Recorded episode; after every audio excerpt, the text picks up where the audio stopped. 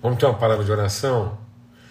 Pai, muito obrigado, obrigado, obrigado, Senhor. Obrigado é, pela família. Obrigado, Deus, pelo privilégio de, de preparar a mesa, essa expectação bendita de encontrar, de abraçar, de comunicar virtude, né? essas mesas que o Senhor vai preparando pelo caminho, esses lugares de encontro. Eu quero te louvar, é, porque o Senhor abre os nossos olhos para o encontro né, de forma tão singela, tão singular. Obrigado, Pai, pela expressão de carinho da casa do Barreto e da Cristina, que estiveram aqui conosco agora há pouco, e o gesto de amizade, de lembrança. Muito obrigado, Senhor. Guarda realmente a casa deles na tua paz e na tua graça. Obrigado pelo privilégio de encontrar nossos familiares hoje numa celebração de esperança, de fé de misericórdia, Senhor, que em nome de Cristo Jesus, em todos os lugares, todos os lugares, as famílias possam estar encontrando isso, procurando pessoas com quem está, com quem repartir o pão, que ninguém esteja escravizado à solidão, mas em todos os lugares. Oh Deus, cada um de nós busque a oportunidade de celebrar, de repartir, de, de abrir os olhos e ver o irmão, ó Pai, num poderoso nome de Cristo Jesus, o Senhor. Amém e amém e amém, graças a Deus. Muito bom é, a gente poder estar juntos. É, uma vez mais, eu vou tirar os comentários aqui rapidamente.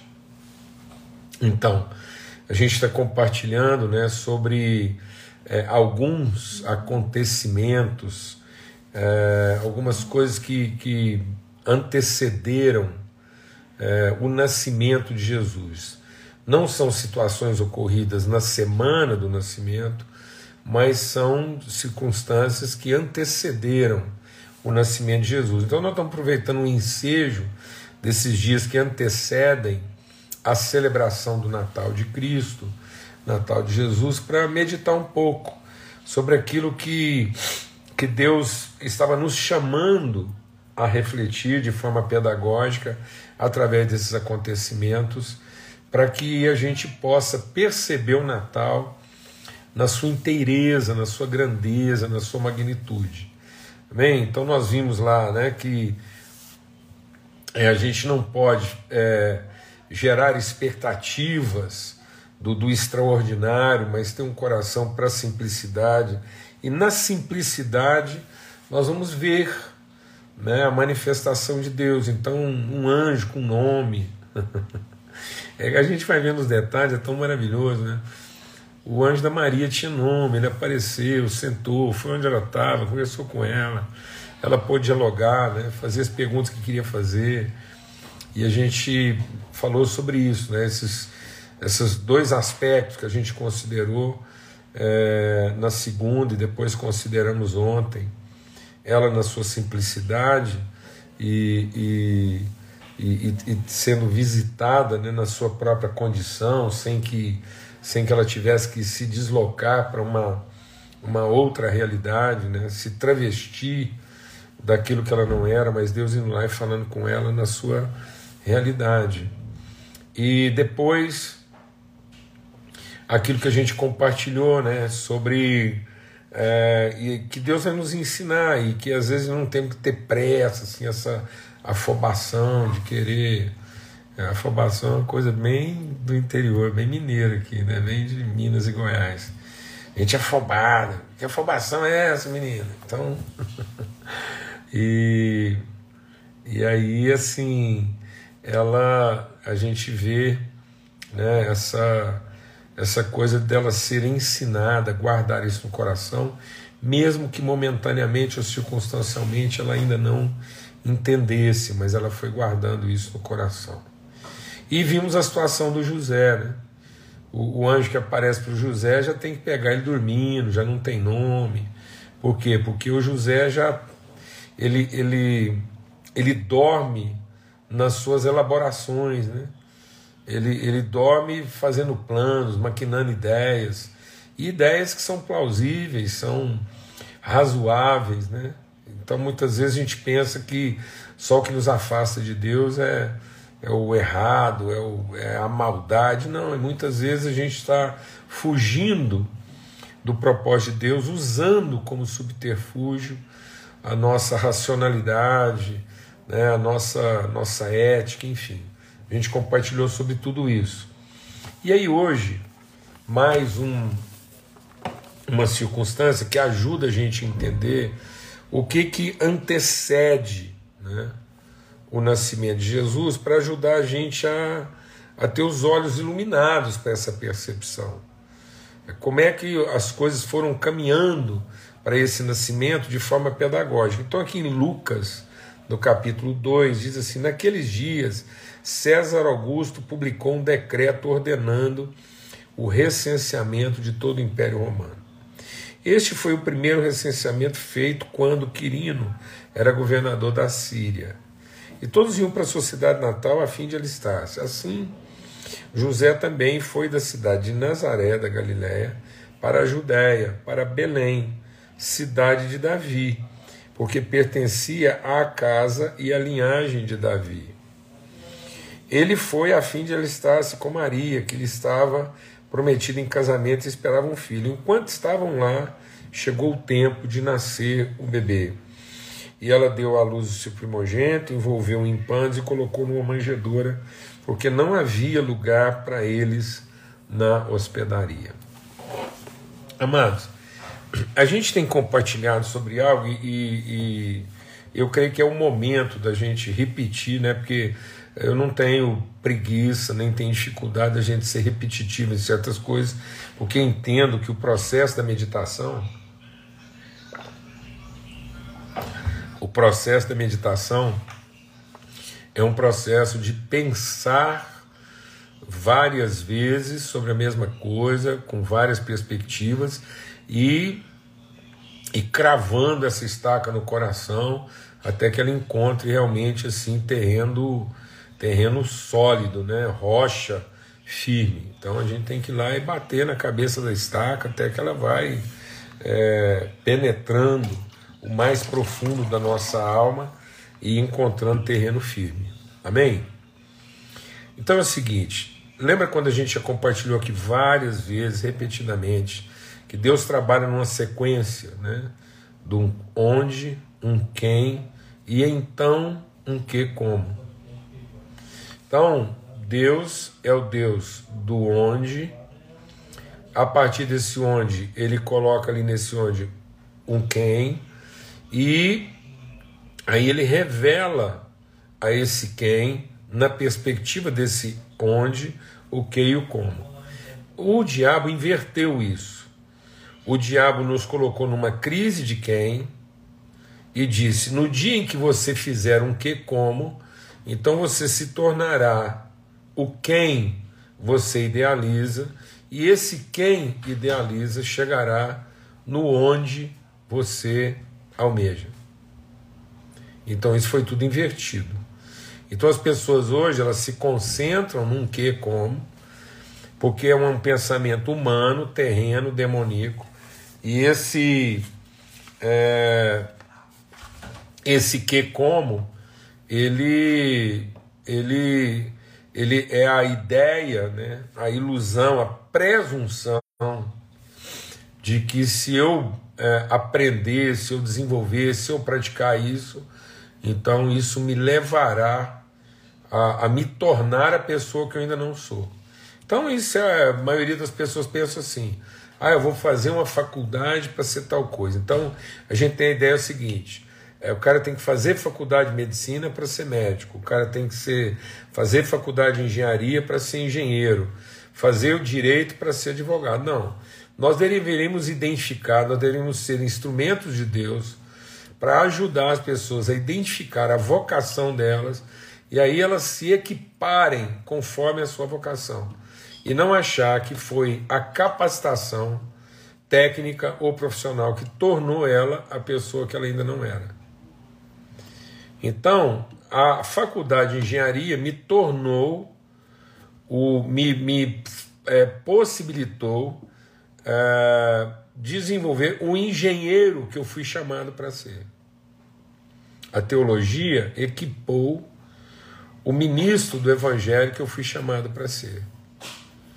Então eu me tornei ministro porque eu fiz uma escola de teologia, eu não me tornei engenheiro porque fiz uma faculdade de engenharia.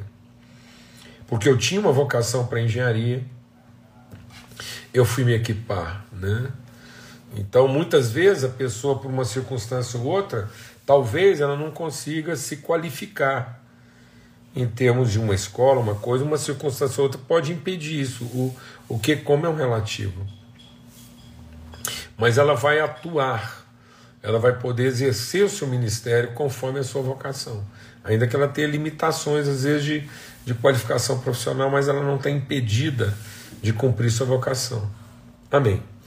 Então, quando Deus chamou Abraão, vamos deixar o Espírito de Deus ministrar o nosso coração aqui. Quando Deus chamou Abraão, ele falou: Abraão, sai da tua casa, da tua parentela e vai para o lugar que eu te mostrarei. Eu te abençoarei eu te abençoarei. E em ti serão benditas todas as famílias da terra. Então, Deus criou o homem, o colocou no jardim e o abençoou disse: Agora você cresce, multiplica, frutifica e enche a terra. Por que isso? Porque é, Deus nos leva a um lugar onde as condições, os recursos necessários para o, quem ele me chamou para ser já estão lá disponibilizados para que eu possa fazer o meu que como é, de maneira própria, adequada e com eficácia e com, com êxito. Então, muitas pessoas, vamos deixar o Espírito de Deus ministrar o nosso coração aqui. Muitas pessoas não têm convicção de lugar. O texto aqui está dizendo que tudo que Deus fez, presta atenção, tudo que Deus fez foi para movimentar o José e a família dele de um lugar para um outro lugar. Então Deus armou um plano, Deus elaborou uma circunstância para garantir que Jesus estivesse exatamente, a Maria estivesse exatamente, o José estivesse exatamente onde o propósito de Deus seria estabelecido. Muitas pessoas que eu converso com, com é, é, compartilham têm muita dificuldade de entender isso, de discernir e de assimilar isso, porque primeiro que eles estão querendo entender antes de qualquer coisa. E isso é um princípio. Então muitas pessoas vão de um lugar para o outro pela oportunidade, pela necessidade, pelo descontentamento. Ah, aqui não está bom. Não estou gostando. Estou infeliz. Vou mudar. Ah, lá nossa vida vai ser melhor. Nós vamos ganhar mais, vai ter mais condição, então vamos mudar. Então, tá vendo? Ó, por que, que essa questão do onde é essencial. Porque o meu onde não pode ser definido a partir de uma insatisfação, o meu onde não pode ser é, definido a partir de uma ambição, de uma cobiça, de uma oportunidade, tampouco de uma necessidade ou de um benefício. Eu tenho que me relacionar no lugar onde eu estou a partir de um direcionamento de Deus. Meus olhos têm que se iluminar para esse lugar. Eu vejo muita gente falando assim: ah, vamos plantar igreja em tal lugar, vamos fazer missões no céu. É por que não? Porque o povo está precisando, por causa disso, por causa daquilo outro. E assim, é, assim, a gente não vê esse precedente. Né? Não é em cima de uma necessidade. Necessidade tem para todo lado. Os pobres sempre teremos conosco. Não é em cima de uma oportunidade, não é em cima de um ganho. Senão, o nosso coração vai estar sempre se movendo a partir de coisas totalmente relativas. A, a, a, nós nunca vamos conseguir no, nos fundamentar, nós nunca vamos ter uma consciência de estabilidade, de, de firmeza, de, de sustentabilidade, se eu não entender o lugar que eu estou ali a partir de uma revelação e de uma direção de Deus. Porque senão eu não vou aguentar as, as, as intempéries, não vou aguentar as dificuldades. E as pessoas vão se tornar nômades. Nômades. Então tem gente que é totalmente nômade. Ele é um andarilho. Ele, ele não está percorrendo um caminho, ele está vagando pela vida. E sem perceber, está vagando. Por quê? Porque a cada sinal de insatisfação, ou de uma próxima oportunidade, ou de um contexto, ele muda de lugar. Ele é inconstante nos seus caminhos. Porque a mente dele não tem estabilidade. Ele não procurou percorrer, caminhar. Então você vê a diferença entre Ló e Abraão. Quando Deus quis que Ló e Abraão se separassem, presta atenção.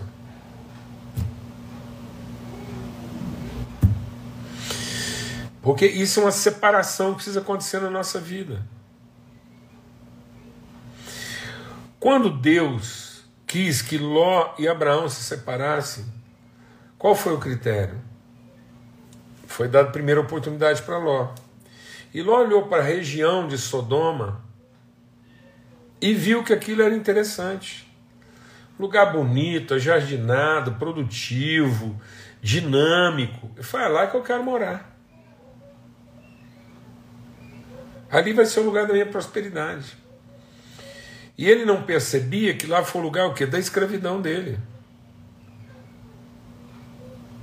Que as filhas dele, chegou um momento que a, a integridade física das filhas dele estava sendo ameaçada. Por quê? Porque aquele endereço era o endereço da sua cobiça, era o endereço da sua insatisfação, era o endereço da, da, da, da sua vaidade, da sua presunção. Ele não falou nada com Deus. Aí vem o Abraão. Abraão vai lá conversar com Deus. Deus coloca Abraão num lugar alto e falou: Tá vendo? Onde o seu olho alcançar, essa é a terra que eu te darei.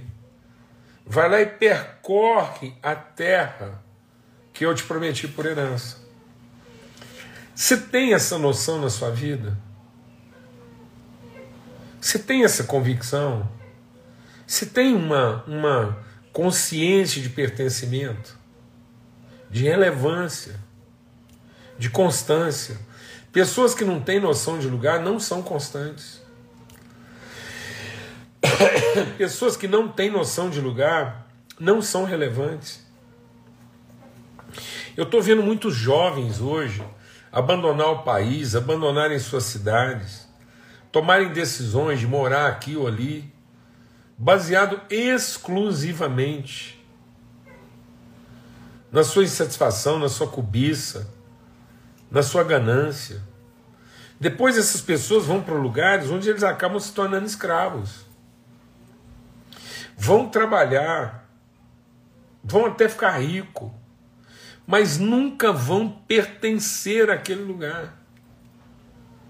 Quantas pessoas eu vejo hoje se gabando, quantas pessoas eu vejo hoje assim, falando da, da sua prosperidade financeira, da sua riqueza, mas totalmente assim, alheios, totalmente é, é, irrelevantes. São pessoas necessárias no lugar onde elas estão, mas totalmente irrelevantes. São anônimos anônimos, invisíveis, descartáveis, podem ser substituídas. Então, o texto está dizendo o seguinte: tudo que Deus, presta atenção, para Jesus nascer, a Maria e o José tinham que estar em Belém. Você entendeu isso? Por isso que eu falei que era difícil a gente falar, tinha que ser só depois de ontem, né? Porque tem certas coisas que a gente não vai entender, né? Mas a gente precisa aprender. Então, se você nunca parou para pensar nisso, eu queria te dar um, um testemunho.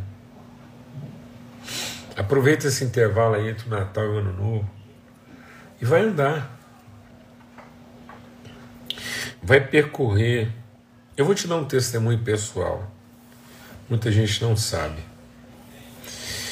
Eu e minha casa, a gente passou um bom tempo em oração quando Deus disse que a gente iria mudar de Goiânia, de Uberlândia. Depois ele confirmou que seria em Goiânia.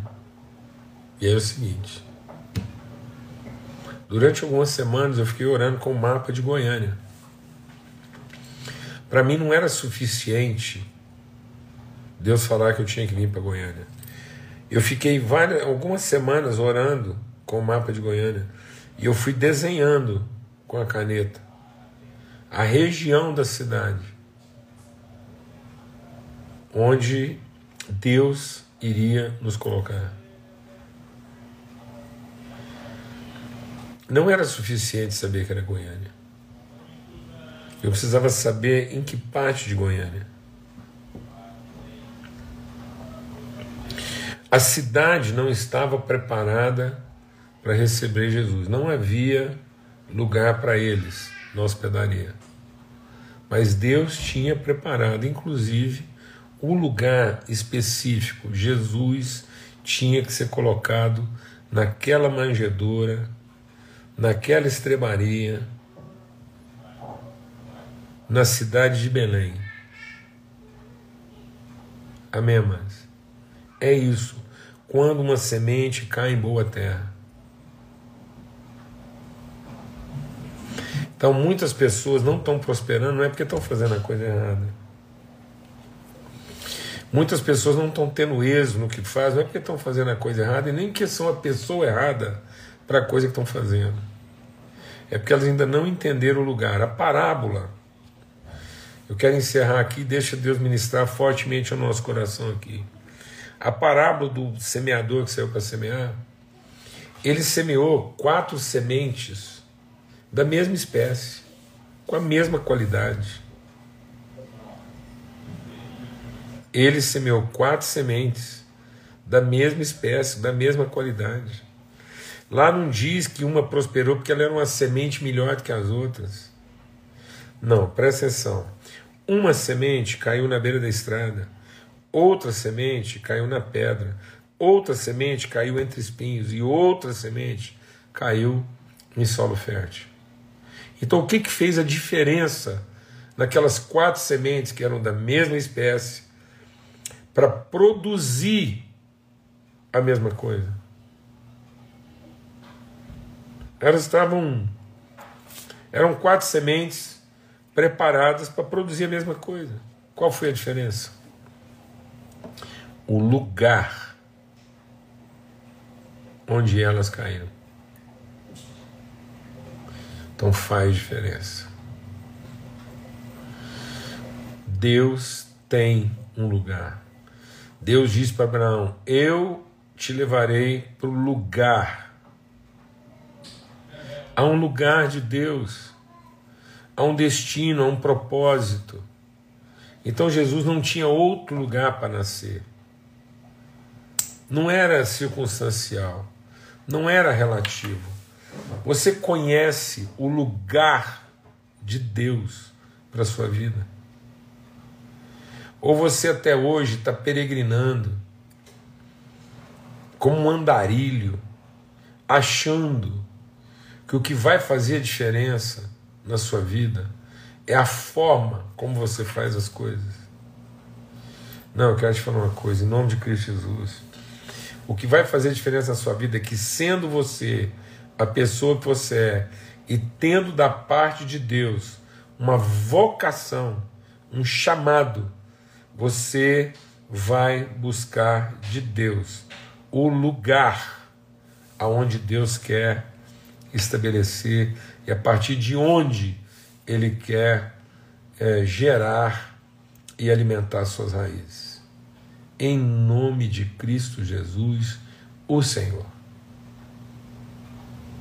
Nós não temos outra prioridade. Se eu entendo que eu sou quem de Deus, então eu vou ter que dizer: Deus, então me orienta e me leva ao lugar aonde o Senhor quer me colocar. Amém? Em nome de Cristo Jesus. Graças a Deus, Eu tenho um aviso aqui que é, nós vamos ter o nosso vídeo. A gente vai estar transmitindo um vídeo especial de Natal no YouTube, né? Na, no, no dia 24, às 12 horas. E eu creio que também, bom, vai estar lá disponibilizado. Então amanhã, a partir do meio-dia, a gente vai estar lá é, colocando essa mensagem que a gente preparou de forma muito especial aí para ser veiculada lá no nosso canal do YouTube, tá bom? Mas a gente volta amanhã, se Deus quiser, às 18 horas. É, eu espero que eu consiga cumprir esse horário amanhã, porque amanhã a gente está indo para Uberlândia passar o Natal lá com os meus pais. Então é um momento assim de grande desafio emocional para nós. A gente espera estar com eles lá, mas se Deus quiser, a gente consegue estar aqui juntos às 18 horas na nossa celebração aí, tá bom? De mesa. Em nome de Cristo Jesus, o Senhor, que o Senhor te fortaleça e que todos esses acontecimentos que antecederam é, o nascimento de Jesus estejam aí né, borbulhando na nossa mente, no nosso coração, para que a gente possa ter assim, o nosso entendimento transformado e a gente possa absorver, perceber, discernir de forma plena e de forma é, absoluta aquilo que é o Natal de Cristo nas nossas vidas, nos nossos corações, tá bom? Um forte abraço, fica na paz, até amanhã, se Deus quiser.